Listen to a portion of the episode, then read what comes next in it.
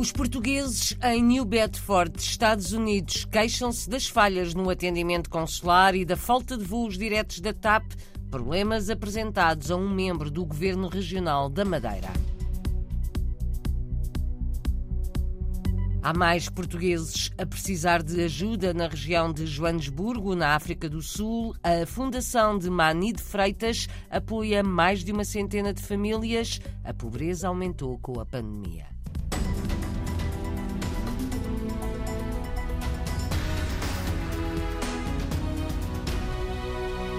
O partido Chega vai apresentar brevemente uma proposta de lei no Parlamento para melhorar a legislação sobre o voto dos portugueses no estrangeiro. O presidente do partido anunciou ontem que o Chega vai apresentar a proposta em setembro ou outubro. André Ventura participou na festa do emigrante em Mugens, Viana do Castelo, ontem. Foi lá que afirmou que Portugal precisa muito, muito, muito que os emigrantes regressem ao país. Prometeu que logo no início da próxima legislatura, depois das férias parlamentares, o Chega vai avançar com uma proposta para melhorar a lei que regula a votação dos emigrantes nas eleições em Portugal. Defende também que o ensino de língua portuguesa deve ser grátis para portugueses e lusodescendentes residentes no estrangeiro. É uma posição que está visível na página do Facebook do partido.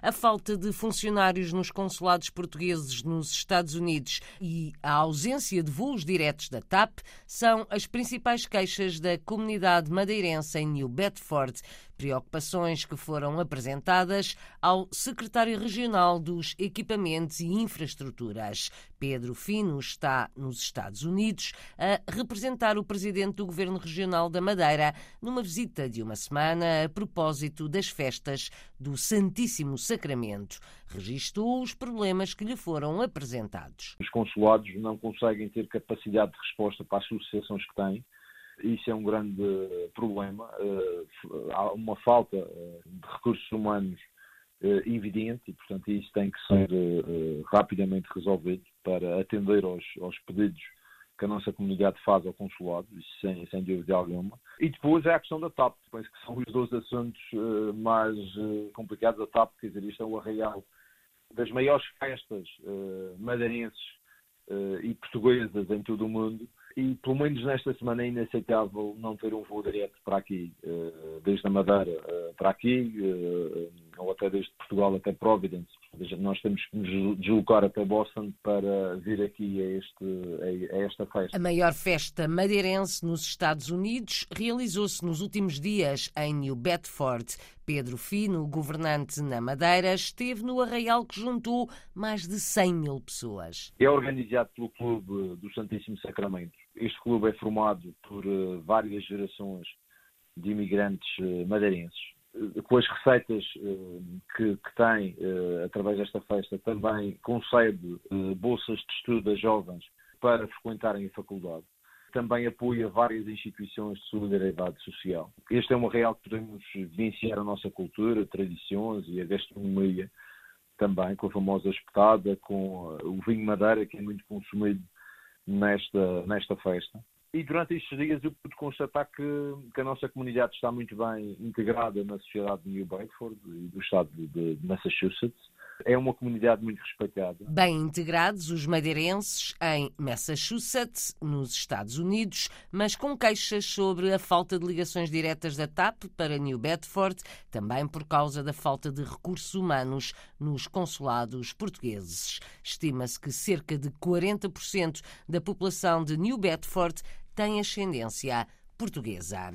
Queixam-se de dificuldades na exportação para os Estados Unidos e o Canadá os apanhadores de lapas no Pico, nos Açores. Dizem que, em muitos casos, as lapas não chegam em condições aos mercados da diáspora, por isso a associação que representa os apanhadores de lapa reclama maior frequência de voos para a ilha com horários mais ajustados conta o jornalista Luís Branco. O preço cai sempre que a disponibilidade de carga aérea é reduzida ou adiada. Os apanhadores de lapas do Pico reclamam atenção, gostariam que a frequência de voos para a ilha aumentasse e os horários ajustados. A gente solicitava que viesse pelo menos à tarde dois voos Q400 e que o voo para os Estados Unidos que não fosse no princípio da tarde, fosse no fim da tarde, como era há uns anos atrás, que seguia de Ponta Delgada, eu acho que era às 19 ou 20 horas, que seguia para, para o Canadá ou América, que aí conseguiam levar lapas do próprio dia. Paulo Goulart, da Associação de Apanhadores da Ilha do Pico.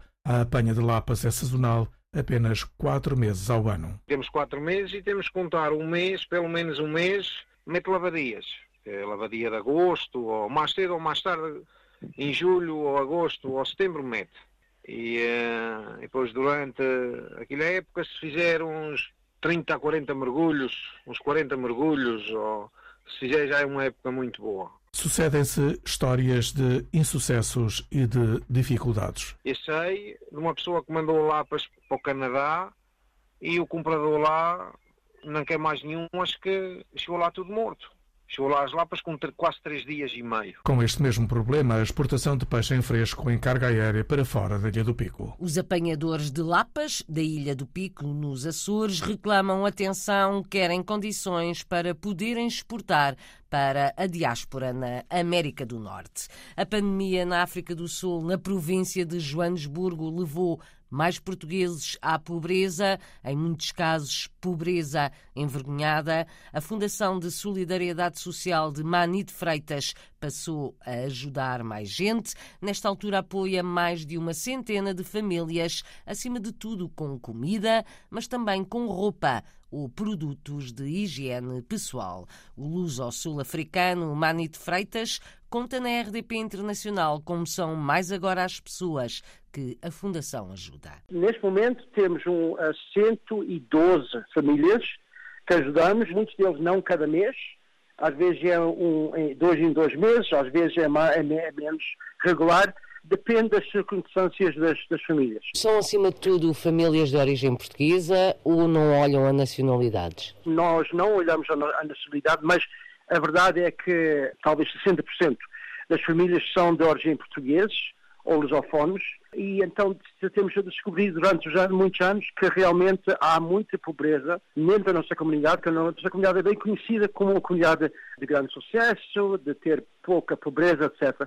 Mas temos de descobrir que realmente isso não é uh, o caso. Sim, é verdade que a nossa comunidade é uma comunidade muito forte economicamente, mas existem muitas famílias que estão a sofrer. Temos um, um, umas pessoas muito orgulhosas e então muitas dessas famílias têm vergonha a dizer que têm problemas. E então uh, suportamos eles de uma maneira muito anónima, uh, porque, pronto, eles têm vergonha a, a, pedir ajuda, mas realmente há pessoas lá fora, dentro da nossa comunidade, que estão a sofrer muito. E, e nós... As, Por as, falta de trabalho... Foi, ficou pior depois deste lockdown, quando foi a quarentena, e muitas pessoas perderam os seus trabalhos mas mesmo antes disso, a, a, a gente suportava menos, menos uh, famílias, uh, mas ainda havia muitos portugueses. Agora é muito, é muito mais, porque as pessoas estão a sofrer, muitos perder, perderam os seus trabalhos, e uh, ainda bem que muitos deles estão agora a encontrar trabalho. Agora está a melhorar a situação, mas ainda existem muitas famílias que estão mesmo em situações, situações muito difíceis. Na região de Joanesburgo? Não só Joanesburgo, mas a nossa província. Praticamente toda a província temos a ajudar Fora disso, um, é difícil para nós, porque nós não temos uma fundação muito pequenina, fazemos o melhor possível ajudar um, quanto mais pessoas possível. Essa ajuda é maioritariamente em dinheiro ou em bens? A nossa, a nosso papel é que não, não demos nada um, em financeiro em dinheiro, porque há possibilidades, por exemplo, de ser abusado, essa, essa, essa situação, e então enviamos fundos e esse dinheiro compramos um cabaz, por exemplo, principalmente comer, e durante todo, todo o ano temos a, a coletar a roupa, pessoas que têm roupa que já não usem, roupa que ainda está em boa condição, nós temos sempre a, a receber porque há sempre preciso para, para isso. E então, mas em dinheiro não, não, não, não demos, demos só em ajudas de toda a maneira possível. Mani de Freitas e a sua Fundação de Apoio Social, ele é também o único deputado de origem portuguesa no Parlamento sul-africano. Está de volta a Berlim, na Alemanha, a jovem orquestra portuguesa vai estrear uma obra da jovem compositora Marta Domingos no Festival Jovem Euroclássico. O concerto vai ser amanhã na sala do Gendarmenmarkt, às 8 da noite. É a quarta vez que a jovem orquestra portuguesa participa neste festival.